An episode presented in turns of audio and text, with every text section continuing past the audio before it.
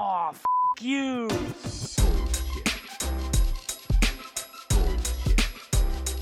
Bullshit, bullshit. Bullshit. Bullshit. Bullshit. Bullshit. Three, Bullshit. two, Ready. one. Bullshit. Bienvenida al podcast, bienvenida a UXPS. Para la gente que está escuchando, tengo el placer de estar grabando con Leis Curvelo. Em, ya ella les va a contar mucho más sobre quién es y qué hace, pero para que tengan una idea, ella es la creadora del podcast eh, Comando Z. No sé si lo habrán escuchado o no, y si no lo han escuchado, vayan a escucharlo, básicamente. Es un podcast también de diseño, pero ahora cuando le dé la palabra a Leis, ella les va a contar mucho mejor de qué va ese podcast. Así que, nada, te, te, te paso el micrófono virtual para que te presentes y nos cuentes un poquito sobre ti. Muchísimas gracias, Cristóbal, por invitarme. Este, para mí es un placer estar aquí contigo. Como bien dices, mi nombre es Leis Curvelo. Realmente mi nombre es Leishi, pero para todos los que me conocen ahí por el, sí, por el audio eh, de, de todos los podcasts, pues me presento como Leis Curvelo. Es mucho más fácil esa presentación, ¿verdad? Eh, soy de Puerto soy de Puerto Rico, la isla del encanto, como le decimos por ahí. Eh, y como bien dices, pues soy la productora de Command Z Podcast, un podcast de diseño, de tecnología, hablamos de todo, hablamos de, del diseño en múltiples vertientes, eh, desde diseño culinario, desde arquitectura, obviamente hablamos de experiencias de usuario, yo soy diseñadora de experiencia de usuario especializada en accesibilidad, eh, pero sí, Command tiene una gama gigantesca, ¿verdad? En la cual tocamos el diseño de cualquier modo en el cual los usuarios se vean beneficiados o afectados, porque hemos tocado problemáticas desde lo que es eh, la inclusión, diversidad, eh, Black Lives Matter, la comunidad LGTB, así que hay de todo un poco. eh, para los que se sientan curiosos de cómo el diseño está en cosas tan extrañas como la barbería, eh, pueden, darle, pueden darle un play. Está muy bueno, está muy bueno. Y bueno, yo creo que había dicho Comando Z, pero es Command, ¿no? En inglés, Command Z. Sí, sí, sí, Command Z, pero igual, o sea, de- después que lo buscan, a mí no me molesta cómo lo pronuncian. Tal cual. Eh, ¿y cada cuánto sale un episodio, por cierto? Sacamos episodios todos los jueves, em, todos los jueves, todos los jueves. No obstante, también tenemos publicaciones alternas como lo son los Design Stories, que son investigativas. Tenemos área de blogs, así que hay contenido casi todo el tiempo en redes sociales. pero, pero episodios como tal, los jueves, los jueves. Ok, ok, ok, está buenísimo. Y bueno, como dijiste, eres, eh, te especializas en accesibilidad, básicamente.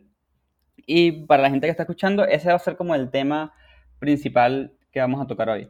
Es un tema de que últimamente he logrado eh, hablarlo más en el podcast. Antes era como difícil de conseguir personas para hablar sobre esto y me hace muy feliz que ahora es mucho más sencillo conseguir personas para hablar sobre esto. Porque la accesibilidad eh, para mí no, no es opcional. O sea, no es como un nice to have de, de bueno, listo, este, tenemos el proyecto listo. ¿Cómo, ¿Cómo lo hacemos un poquito mejor? Ah, bueno, pensemos en accesibilidad. No, la accesibilidad es algo que tiene que salir desde el inicio. Se tiene que pensar desde el inicio.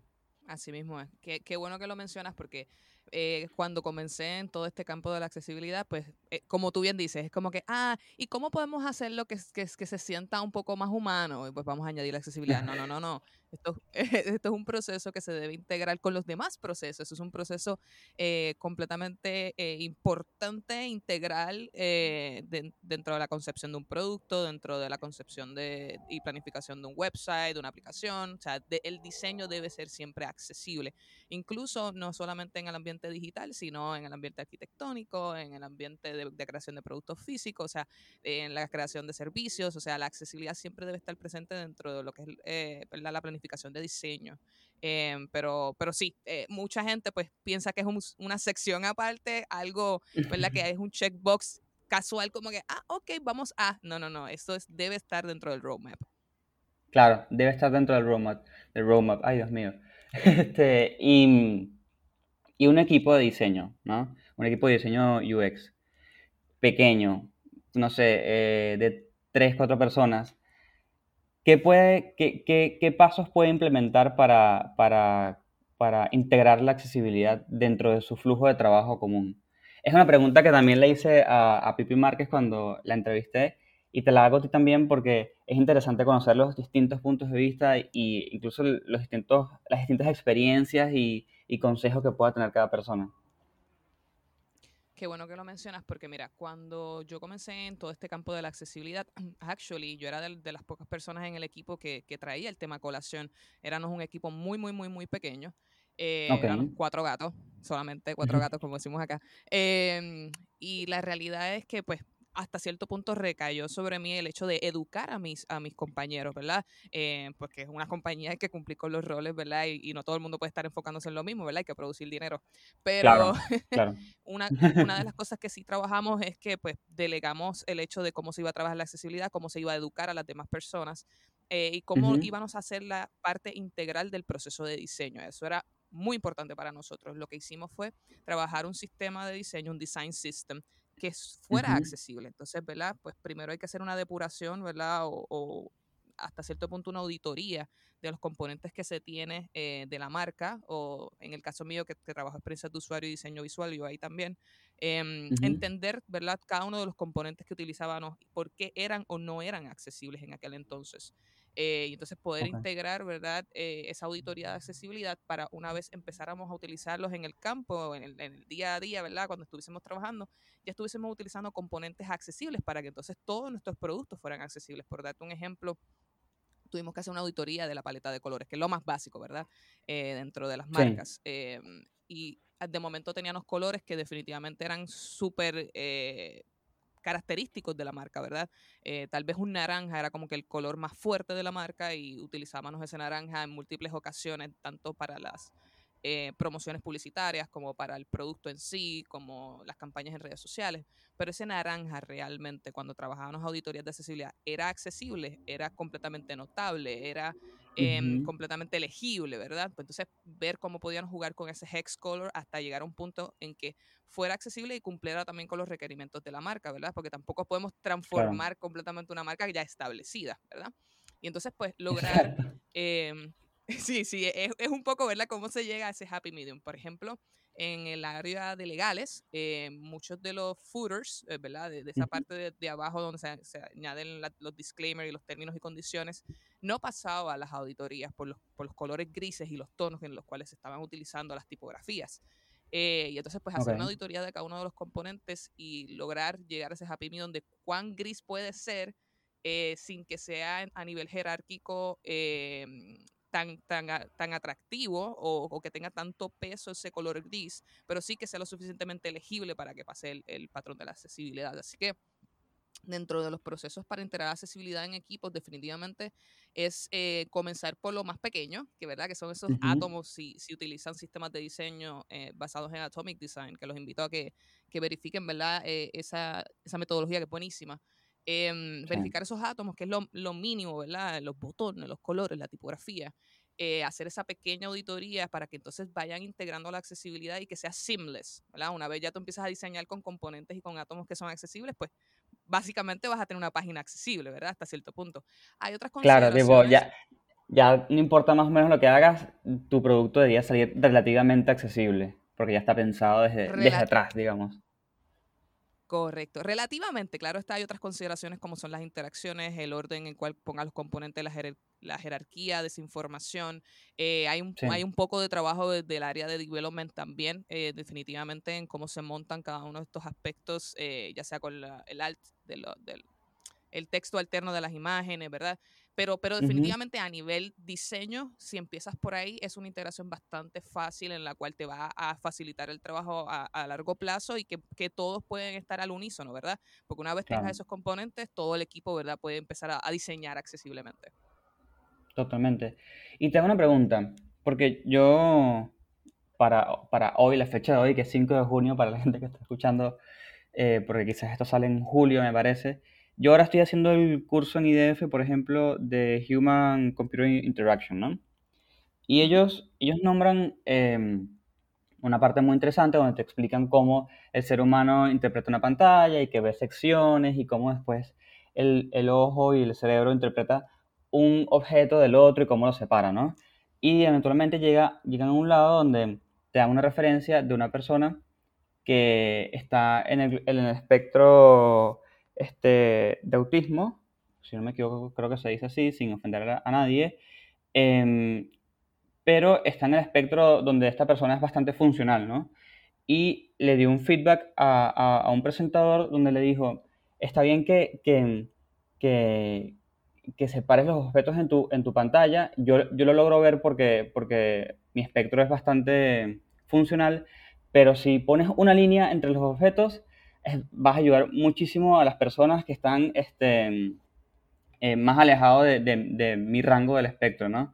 Y me pareció súper interesante porque la, la verdad que, que es algo que uno no- ni jamás lo pensaría de que sería un problema. Y me hago la pregunta de, ¿y qué tan, o sea, si, si hay tantas cosas para considerar, ¿no? En, en, en dónde uno para, ¿no? En donde uno dice, bueno, déjame tener la consideración de estas 100 cosas o la consideración de estas 50 cosas. Como, ¿en qué momento uno dice, bueno, yo voy a, hacer mi producto X cantidad de accesible? No sé cómo explicarlo. ¿Cómo, cómo puedes llegar a esa conclusión? ¿O, cómo puedes ay- ayudarme a decidir eso, por ejemplo? Que, oye, pero tú estás hoy para matar. Estas preguntas están buenísimas. Mira, la realidad es que em, en términos de cuán accesible tú puedes llevar o cuál es el punto límite de la accesibilidad, eso es como preguntarle a un diseñador cuánto más le puedo seguir metiendo diseño, como decimos, ¿verdad? Claro. Pero Sí, pero hay, hay, ciertas, hay ciertas cosas que sí puedes hacer para, para entender, entre comillas, cuál es tu límite para poder entregar un producto, porque todos tenemos deadlines, definitivamente. Claro, Mira, claro. una de las, de, la- de las primeras cosas que yo siempre recomiendo es el testing, ¿verdad? El, el estar eh, haciendo test de usabilidad, test de navegación, test eh, de interactividad. Esto es bien importante para poder entender, ¿verdad?, cómo los usuarios eh, responden a nuestros diseños, pero nadie hace testing de accesibilidad, ¿verdad? Eso es algo que no, que no escuchamos muy frecuente y las com- que las compañías tal vez ni siquiera lo saben porque no lo han hecho o porque nadie lo ha recomendado. Creo que es sumamente Ujú. importante. Yo tengo un buenísimo colega eh, que me, si me está escuchando, Wilfredo Figueroa, eh, nosotros siempre tratamos, ¿verdad?, que nuestros productos eh, testearlos con él, ¿verdad? Él es una persona ciega, ciega total. Ok, Y definitivamente, pues lo que hacemos es le damos el producto y como si él fuese a utilizar el producto sin ningún tipo de, em, de prompt, ¿verdad? Sin ningún tipo Ujú. de, de- vamos, de, de darle una- un hint de lo que es el producto, sino simplemente llegaste a la página, utilízala, mira a ver cómo, cómo puedes entrar. Eh, ¿Por qué? Porque muchos de los problemas de accesibilidad comienzan solamente accediendo a la página. O sea, desde lo más sencillo que es simplemente accediendo a la página. Em, O sea que ni, uno ni siquiera le das la página. O sea, ni siquiera le das la No, página, le. O dices, sea, la, la página se llama, no sé, www tanto. Es listo, búscala. Correcto, correcto. Muchas veces es no solamente el cómo se escribe o el hecho de qué navegador está usando, sino incluso los dispositivos, si está utilizando una laptop, si está utilizando su teléfono, si está utilizando Ok. su reloj eh, inteligente. O sea, hay, hay muchísimas cosas que pueden obstaculizar la accesibilidad solamente tratando de acceder, la verdad. Em, por, otro, por otro lado, pues tener en consideración hacer un, un testing no solamente con usuarios, eh, vamos a decirle entre comillas, ¿verdad? Pa- por, por el hecho del episodio, normales y, una, y personas que, ¿verdad? que tienen algún tipo de discapacidad, Em, sino que también eh, el hecho eh, de diseñar pensando en la accesibilidad, como comenté anteriormente, tener esos componentes completamente accesibles, no solamente en color, en tamaño de tipografía, sino en interactividad, ¿verdad? Hay veces que la gente no piensa.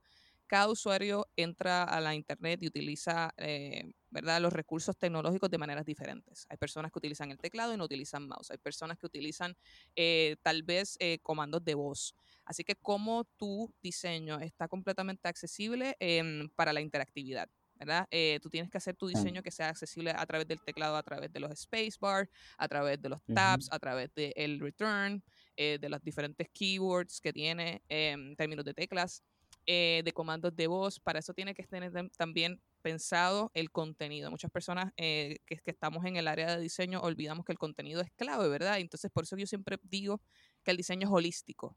Eh, y, y- y la accesibilidad es holística, ¿verdad? Tiene que haber una comunicación con todos los departamentos. Y, y hay, hay algo bien chévere sobre contenido accesible, como yo creo contenido accesible, ¿verdad? Eh, tomando en Sí. consideración que la persona que está leyendo sea lo suficientemente descriptivo para que no tenga que ver la página y entender esa composición de la página, entender dónde, por ejemplo, está Claro. ese call to action, enten- entender dónde están esas imágenes y cuál es la correlación que tiene esa imagen con el contenido. Entonces la gente debe estar pensando, Ujú. oye, Lechi, pero no estás contestando la pregunta, te está yendo bien lejos. O sea, él te preguntó hasta dónde, hasta dónde. Claro. Bueno, hasta dónde yo pienso que una vez tú hagas ese checkmark de, ok, mis componentes de diseño son accesibles. Hice una, un Ujú. test, ¿verdad? De, eh, con, con un usuario que representa, eh, ¿verdad? La- la- las capacidades de, de accesibilidad, ¿verdad? Que pueda tener un usuario, ¿verdad? En, en vida real. Y por otro Ujú. lado, que es, que es muy, muy, muy, muy importante, es el hecho también que dónde va a vivir, ¿verdad? Eh, eventualmente este diseño, ¿verdad? Y Claro. cómo, es, cómo este diseño, ¿verdad? Va a ser accedido. eh, es- vas a- el usuario lo va a acceder de momento por un anuncio, lo va a acceder de momento porque entró a redes sociales, ¿va? lo va a acceder, o sea, de, de qué punto sale hasta qué punto llega tu usuario y tener en consideración la accesibilidad en ese componente. Yo creo que con esas tres cosas no es que digas, ah, ya, cumplí, pero sí puedes hacer un, un MVP, ¿verdad? Un minimum value product eh, accesible. Totalmente, totalmente, sí. Y yo, por ejemplo, eh, que trabajo en, una startup que, que, que el producto eh, es de un área bastante particular porque es digitalización de procesos industriales, o sea, algo muy particular. Este, yo como que tomo bastante el contexto para entender qué tan accesible tiene que ser el producto. Porque entiendo que una persona, por ejemplo, que trabaja en una planta petrolera, tiene que pasar por ciertos exámenes técnicos y, físicos, entonces yo sé que no tengo un usuario que ciego, yo sé que no tengo un usuario que sea este, mm, mudo, o sea, sé que tengo usuarios que tienen que ser relativamente eh, bastante, no sé si decir promedio, porque no creo que sea la palabra correcta, pero bastante promedio, y digo, bueno, en base a esto decido qué tan accesible hago mi producto. Y ese ha sido como mi approach. Y, y no sé si, creo que es injusto decir mío, porque en realidad trabajamos en equipo, pero ese ha sido como, como el approach y, y no sé si es lo correcto, no sé qué opinas. Que, que, pues mira, mencionaste ahora promedio y en un momento dado yo dije normal. La realidad es que todos tenemos un tipo de discapacidad, ¿verdad? Eh, decimos Claro. en este contexto promedio y normal, ¿verdad? Pa- para poder, este, ¿verdad? Tener esta conversación, pero la realidad es que todo usuario tiene algún tipo de discapacidad. Mírame a mí, o sea, yo, Ujú. yo utilizo espejuelos. eh, y todo el mundo dirá, "Ah, vamos, la mitad de la población usa espejuelos, pero, vamos, eso también es una discapacidad. O sea, sin tus espejuelos no vas a ver. Eh, o, o Claro. ves muy, o ves muy leve. Así que y, y estuve en una charla que actually voy, voy, voy a, a retomar y a hacer hincapié en ese comentario que a mí me encantó. Sí. Las personas olvidan la, la, la accesibilidad em, porque piensan que no tienen una discapacidad. Y esta persona que estaba dando la charla dijo, les deseo una feliz discapacidad. Todo el mundo se quedó en la sala como que, wait a minute, ¿qué tú estás diciendo? Pero la realidad es que cuando tú logras la empatía, ahí es que tú empiezas a pensar en la accesibilidad, ¿verdad? Entonces, el desearte una, una discapacidad que la gente diría como que, ay, Dios mío, me estás deseando el mal. No, no, no, no, es que si tú si no pensaras en la discapacidad, te daría igual, primero, eh, porque no eres empático. Número uno. Número dos, la realidad es que todo el mundo tiene una, ¿verdad? A, a menor o a mayor grado todo el mundo tiene una. Y eso que mencionas de que, que estás trabajando tal vez con una persona promedio, que, que cómo puedes pensar en la accesibilidad, eh, es, es lo que te comento. En nuestro caso, que, que trabajamos productos en el área de fintech, eh, el área de finanzas y todo lo que tiene que ver, ¿verdad? Eh, con bancos, con, con cuentas, que es un tema bien, bien, bien delicado. Eh, la realidad es que como todo el mundo en algún punto va a acceder a su dinero, eh, tenemos que pensar en la accesibilidad. Pero como bien dices en tu caso, estás trabajando tal vez con construcción o con, o con personas que tal vez no necesariamente eh, sean visiblemente con, con alguna discapacidad. En algún momento te va a llegar una persona, por darte un ejemplo, embarazada. Y la gente dirá, pero, pero, Claro. eso no es una discapacidad, pero lo limitas, ¿verdad? O en un momento dado te vas a encontrar caminando, tienes un café en la mano y no, y no puedes soltar el café ni puedes soltar otra cosa y tienes las manos eh, ocupadas. Ah, Eso es una Exacto. discapacidad hasta cierto punto eh, momentánea, ¿verdad?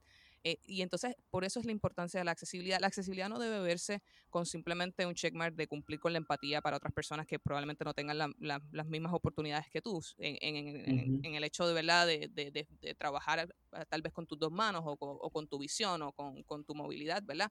Sí. Sino, eh, la accesibilidad también tiene que pensarse como eh, una oportunidad para ser eficiente en los productos, que eso es algo que a mí me encanta señalar.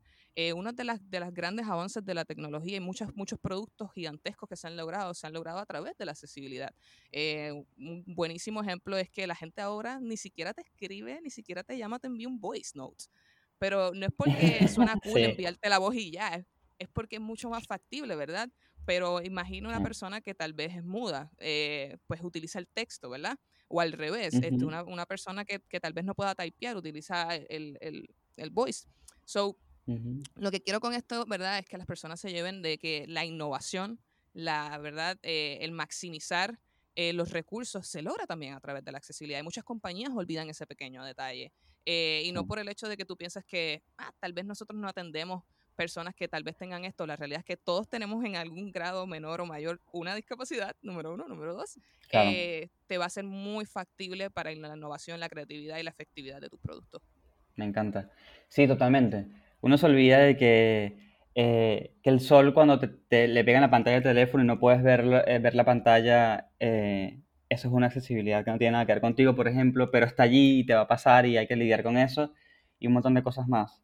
Em, te lo juro que este tema es, este tema es para hablarlo 5.000 veces por muchas, muchas horas, porque siempre, siempre, siempre va a haber algo para, para comentar, como para agregar. Este, em, así, así me siento siempre. Sí, sí, sí. Yo tengo una amiga que, por cierto, fue eh, invitada en este podcast también, que recientemente puso un tweet que me dejó pensando hasta el día de hoy y creo que es el mejor episodio para comentarlo, a ver qué sería una buena, una buena mm, solución. Ella, ella, ella tuitea, trabajo en una empresa, ¿no? Que ya tiene su, su marca bastante establecida y recién están haciendo el design system y nos estamos dando cuenta que la paleta de colores es cero accesible. Y, y entonces su, pregunta, su gran pregunta es mágica, porque ahí es donde dices, bueno, ¿y cómo se hace con la paleta de colores? Porque es parte de la marca de esta empresa. Y creo que ya de algo de esto comentaste al inicio del- de, la grabación, donde dijiste que hay que jugar un poco con el hex, a ver hasta dónde se llega y, y qué, qué puedes lograr, pero cuando es toda tu paleta y ya tienes una marca establecida, ¿qué rayos se puede hacer? Pues mira, me tocó, como te comenté anteriormente, me tocó. em, y esto es una negociación. Y aquí, hay, aquí es un- bien importante señalar la comunicación, ¿verdad? Tiene que ser bien efectiva tu comunicación para venderte. Aquí esto es un- un- algo que los diseñadores, no todo el mundo, ¿verdad? Lo, lo coge eh, de- desde la primera, como decimos acá, pero Sí. tienes que saber vender tus diseños. No es como que, ah, mi diseño es accesible porque sí. No, no, no, no, no. ¿Por qué es accesible? ¿Qué lo hace accesible? ¿Y cuál es el beneficio no solamente para el usuario, sino para la compañía? Y esto es una negociación de ambos lados, ¿verdad? Sí. Eh, para nosotros es muy importante como diseñadores eh, estar pendientes siempre al usuario, pero las compañías la realidad es que siempre van a estar pendientes a Abraham Lincoln y al dinero. Así que Exacto. ¿Cómo tú, cómo tú vendes esta idea? Eh, cuando nosotros comenzamos a trabajar ese design system, pues había unos colores que sí, que podíamos estirar hasta un poquito ese hex y que percibiblemente para nosotros, ojo diseñador, era como que sí se nota la diferencia, pero cuando se lo mostrabas al stakeholder, ¿verdad? O a la persona de, de, manag- de manager, decía como que, ah, son iguales, y nosotros, sí, ok, no se dio cuenta. Em, pero definitivamente hay otros colores que pues no, no se cuadra la cosa, ¿verdad? Eh, y entonces ahí es donde uno se tiene que poner creativo con la utilización de esos colores y la implementación a- la hora, ¿verdad?, de mostrar eh, ese diseño. Darte un ejemplo Ok. habían veces que la marca decía que tenían tres grises y un gris era para tipografía, un gris era para elementos que estaban disable, otro gris era para simplemente como unos highlights que se vieran como que entre medio de la sombra. Ok, chévere, nice. Em, so, nosotros tratábamos de utilizar tal vez el gris de la tipografía, no solamente para la tipografía, sino para otros elementos que eran importantes señalar, pero que no se veían dentro de la auditoría de, accesibilidad.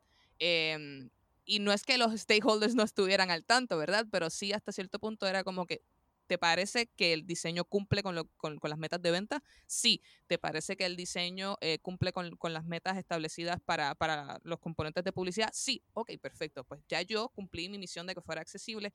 No necesariamente estoy siguiendo 100% el brand book eh, en, en términos, ¿verdad?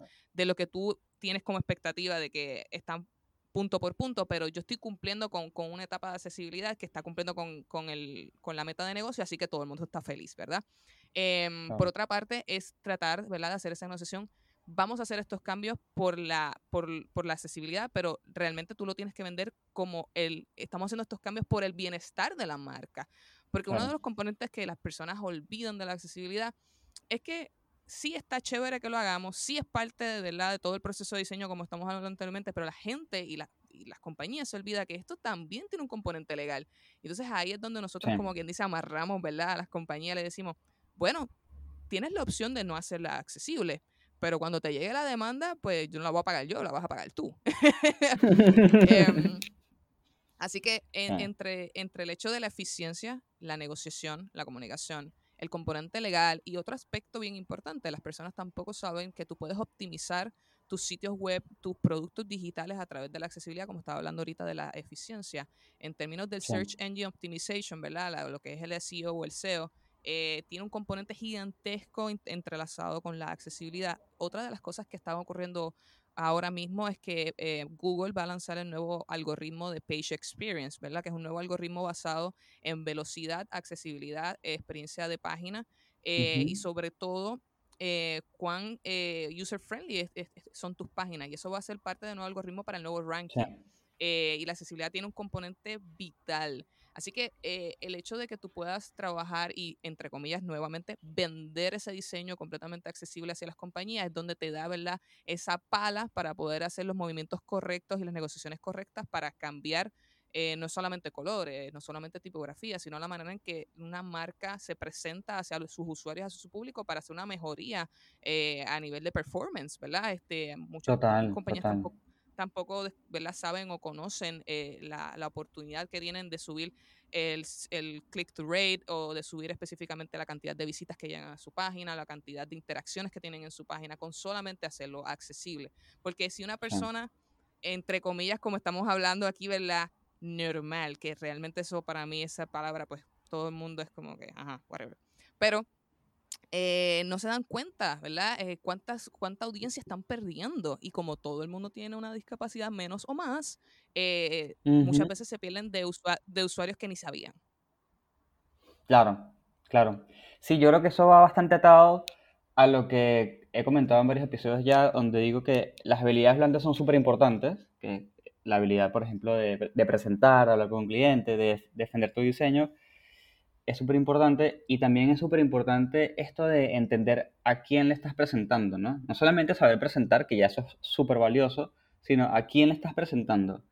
Y este, me gusta también pensar en términos del cerebro. Tipo, es- esta persona a quien le voy a preguntar, ¿cómo piensa su, o sea, su cerebro? ¿Qué es lo que prioriza? Quizás prioriza los números, quizás prioriza las, las ventas, que técnicamente son números, pero eh, quizás prioriza las ventas, quizás prioriza los procesos, la eficiencia, este, no sé, eh, quizás prioriza la dificultad de implementación en desarrollo. Entonces, como que siempre hay que tener en cuenta de qué es lo que está aprendiendo esta persona, como el punto de vista de esta persona, para darle en ese punto. Porque de nada sirve agarrar y darle toda una charla de, no sé, de una grilla de 8x8 y de columnas a una persona que no tiene nada de idea de eso. Y tampoco le importa, sino que Exacto. ir, ir por bueno- otro lado.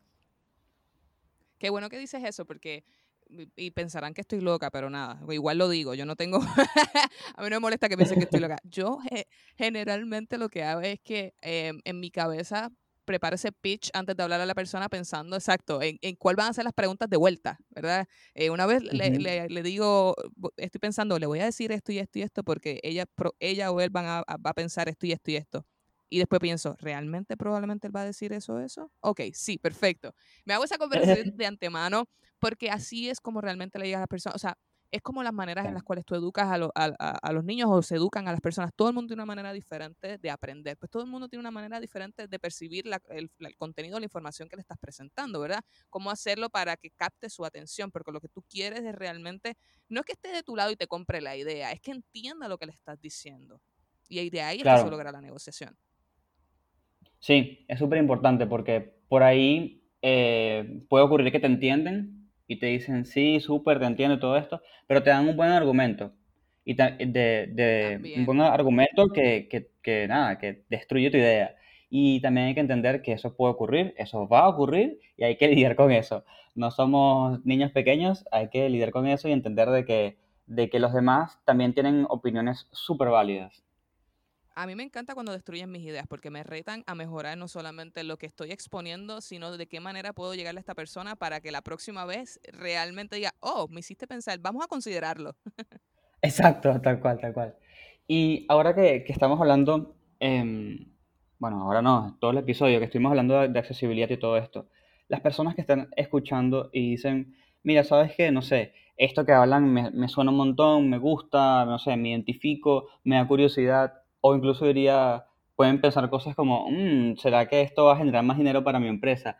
¿Dónde podrían este, estudiar? Y estudiar, o sea, no sé, un webinar, un curso completo, este, un workshop, no sé si tienes algo de ese estilo como para recomendar. Pues mira, voy a, voy a dar la primicia. Yo estoy trabajando en, en diferentes iniciativas para educar a la comunidad de diseño. En un momento dado tuvimos el camp de, s- de SEO, eh, que nos fue buenísimo, que tuvimos un recurso internacional. Próximamente vamos a estar lanzando un UX camp, así que estén pendientes por ahí. Bien, Eh, y, nosotros, y nosotros siempre estamos dando mentoría sobre accesibilidad, porque para mí eso es un componente vital dentro de lo que presentamos en Comanceta como proyecto en general. Comanceta es más allá de un podcast, es un proyecto de- educativo, ¿verdad? Em, pero eh, si todavía no se sienten como que quieren definitivamente adentrarse tanto y quieren empezar a buscar información online, están las Web Content Ujú. Accessibility Guidelines, eh, que, ¿verdad? que son las directrices o, la- o las reglas básicamente de accesibilidad para la web. Eh, hay muchísimo contenido alrededor de eso, pero si quieren ir directo a, a las reglas, está la w3.org, ¿verdad? Ese es como que el website directo al Web Content Accessibility Guidelines.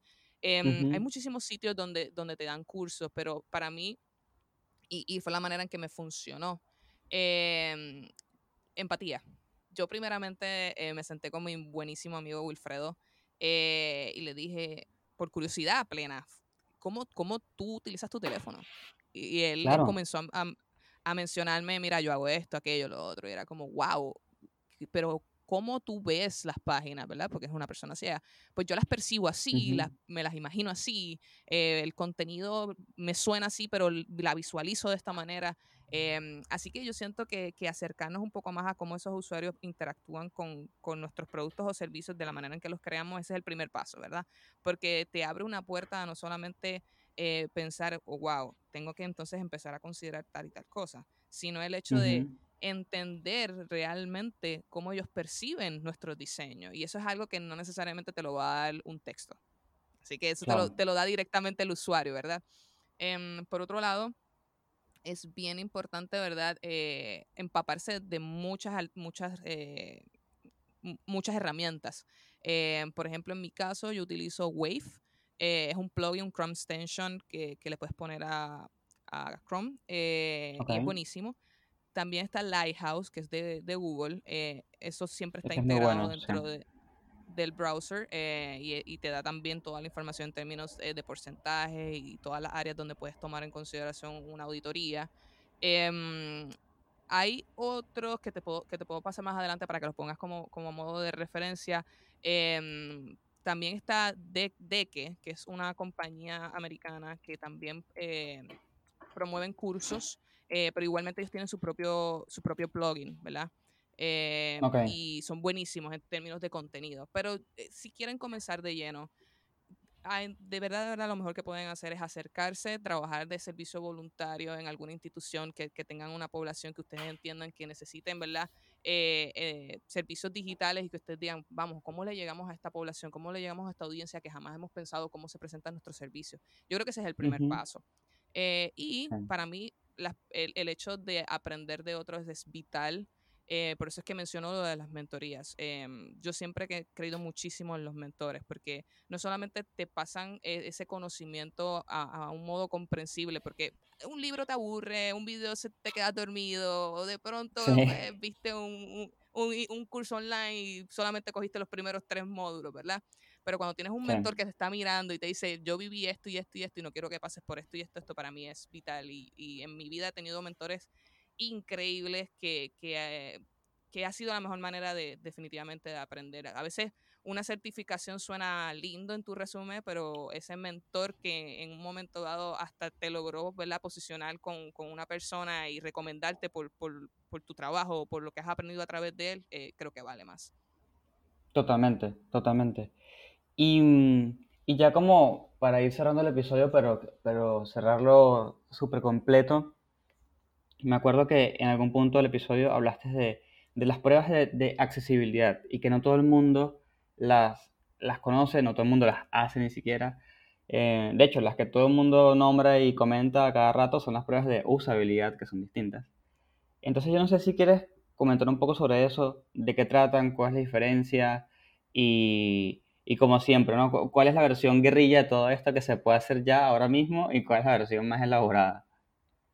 Claro que sí. Pues mira, hay diferentes eh, ¿verdad? pruebas eh, de accesibilidad automatizadas. Como bien dije, hay diferentes plugins que te permiten trabajarlo de forma automatizada. Por ejemplo, Lighthouse, Claro. ¿verdad? Lighthouse te, te ve, te deja ver eh, todos los porcentajes en los cuales estás cumpliendo o no con las reglas de la WCAG, ¿verdad?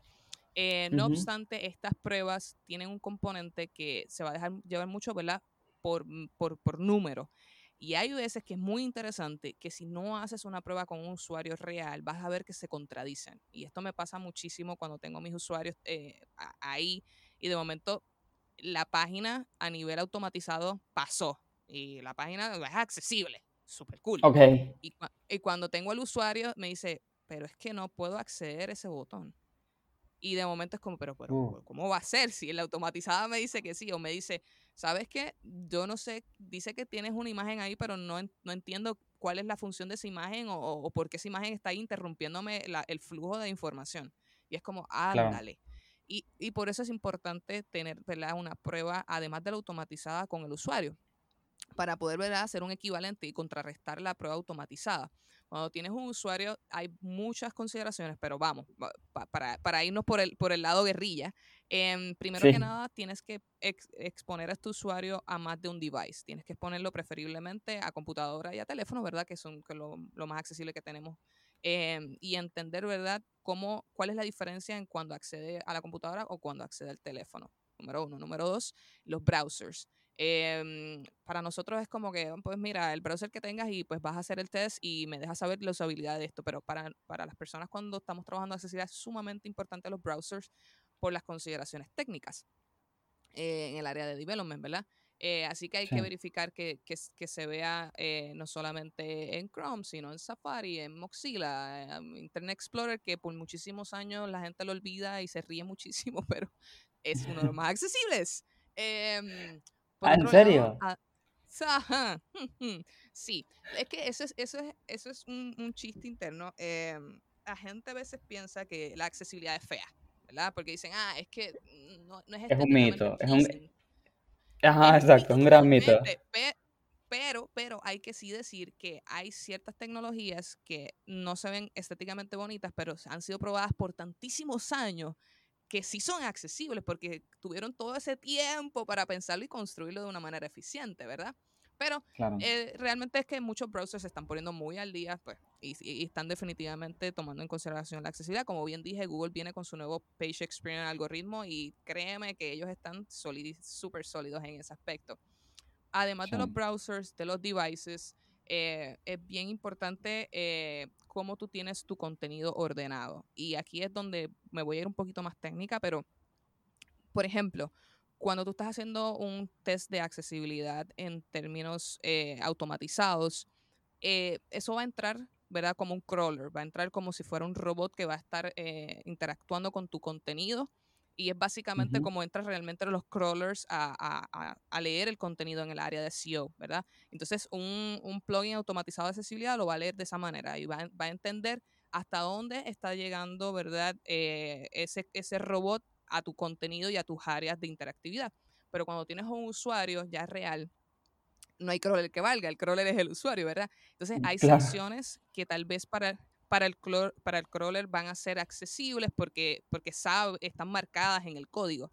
Pero entonces, ¿cómo tú haces esto pertinente en tu diseño a través de un test de accesibilidad y entenderlo, verdad? Tienes que estar bien pendiente a que cuando estés haciendo un test de usabilidad tengas audio, cámara y si es posible estar presente. Porque el usuario em, te va a decir, tal vez entro o no entro, eh, esto lo entendí, esto no, pero también tienes que ver cómo está utilizando el dispositivo. Y eso es sumamente importante. Porque tal vez Mm, eh, tú dices, ah, quiero que lo acceda o lo va a acceder de momento a través de un tab. Y resulta que él utiliza su teléfono o su computadora de una manera diferente y de momento no te diste cuenta y lo accedió a través de un, no sé, de un return o de un shift. Y tú dices, oye, pero Claro. yo no sabía que eso podía hacer. Pero no es hasta que ves el proceso que te das cuenta cómo lo está accediendo. Todas las personas lo acceden de manera muy, muy, muy diferente. Sí, hay unos comandos que, que, que sí que son básicamente universales en términos de, de utilización del teléfono o en términos de comandos de voz, pero hay otros, otros aspectos que, que te sorprendería cómo lo acceden, ¿verdad? Ya sean los tabs, ya sean los acordeones, ya sean los carruseles de fotografía.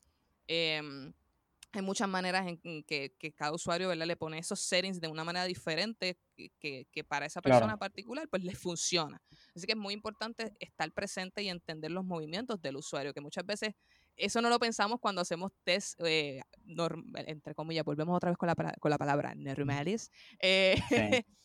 eh, tú, no, tú sí tal vez le pondrás un, si estás en usertesting.com, le pones la cámara para maybe ver el rostro si le gusta o no le gusta en términos de UI, pero realmente no piensas de cómo está moviendo ese mouse, ¿verdad? Pero en accesibilidad, eh, eh, en términos de testing, es vital. Sí, sí, me imagino, porque es aparte un, un mundo completamente desconocido para nosotros. Entonces el contexto y la manera en que hacen todo es 100 veces más importante de lo que ya normalmente lo es, porque siempre, siempre será eh, mega relevante. Y es bien, bien interesante porque puedes incluso darte cuenta posibilidades de, de nuevas alternativas a productos, nuevas ideas en términos de cómo manejar tal vez un, un servicio que no habían pensado. eh, así que yo siempre abro la puerta de que la accesibilidad es, es- es igual a innovación, definitivamente. Ah, sí, eso es súper, súper seguro. Y, y ya como para ahora sí ir cerrando, viste que las, los guidelines estos los, eh, los van a actualizar, ¿no? Ya están haciendo un draft nuevo donde los van a actualizar y van a hacer un par de cambios interesantes. No sé si lo viste por ahí. Am- amén por eso. Hay, hay muchísimas cosas que yo pienso que ya, ya deberíamos empezar a tomar más en consideración porque la tecnología sigue cambiando y, Sí. y la, y la accesibilidad se debe ir moviendo al Internet of Things, ¿verdad? Que eso es otra de las Sí. cosas que yo, yo creo que para eso es un episodio entero, pero ¿verdad? Cómo, cómo los productos que contienen tecnología eh, son accesibles eh, a, a nivel productos físicos Sí. que, que tienen un componente tecnológico que la gente no piensa en cómo la accesibilidad entra en ese entorno. Totalmente, totalmente. Sí, para la gente que, que está escuchando, lo que, como el cambio general que, de lo poco que leí, porque es un montón, esa guía es un montón, eh, aparentemente hay como, sobre todo cambios en temas de contrastes y la manera en que lo evaluaban, no solamente en la, la evaluación por, de por sí, sino la manera en que se evaluaba y la- el tipo de calificación que se usaba, como que no era 100% certera y habían cosas que la, la guía la calificaba como que, como que pasaba, pero después, no, pero después lo probabas y, y y pasaba esto que, que estabas comentando. Que, "Ah, pero la guía dice que está bien y lo probabas con alguien, pero no, yo no lo veo. Entonces, súper interesante. otra cosa, otra cosa que me encantaría añadir es la validación de más de un método, ¿verdad? Muchas veces decimos, pues lo probé con este plugin y funcionó, o lo probé con este programa y funcionó. Yo por lo menos Sí. trato de, de tener tres guías alternas en términos de automatización y por lo menos un test de usabilidad, que debería ser más, pero co- con, con eso es el mínimo, ¿verdad? El M- M- MVP con el que puedes correr eh, para validar tu accesibilidad y entonces pedir más tiempo, ¿verdad? Hacer esa negociación de más tiempo eh, para entonces tener otras consideraciones más profundas. Em, pero sí, porque hay muchas herramientas que de pronto por un número, pues tú dices, pues, ah, no, no es, no es tanta la diferencia, pero muchas veces te das cuenta que a veces son 10 puntos y es como, wait a minute. Así Claro. que validación alterna. Claro, tal cual. Y, mm, y bueno, ahora sí, ya es oficial para cerrar el episodio, que le- siento que lo he dicho como mil veces. Em, la gente que está escuchando, ¿dónde te puede conseguir? ¿Dónde te pueden romper las pelotas? ¿Dónde te pueden preguntar cosas? Déjale todos los contactos.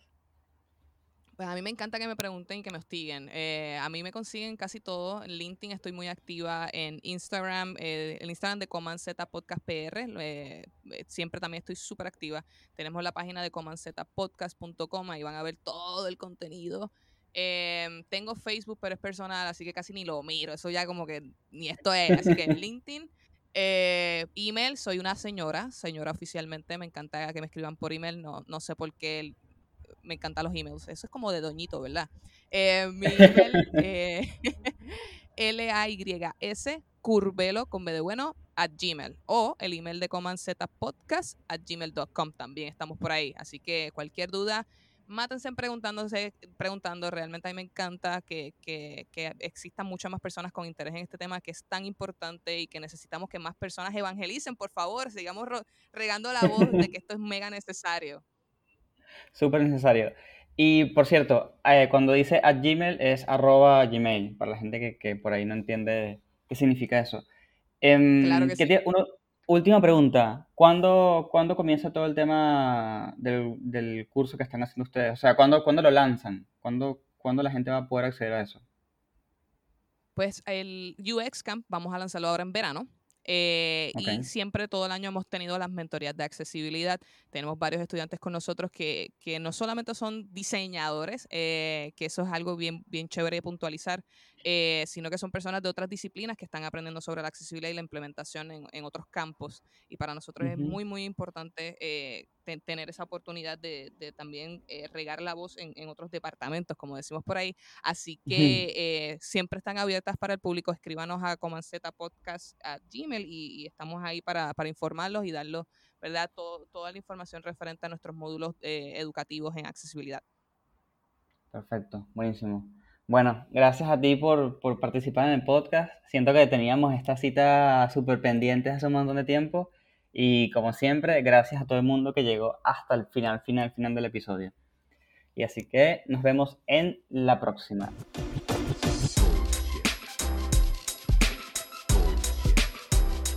Bullshit, bullshit. Bu-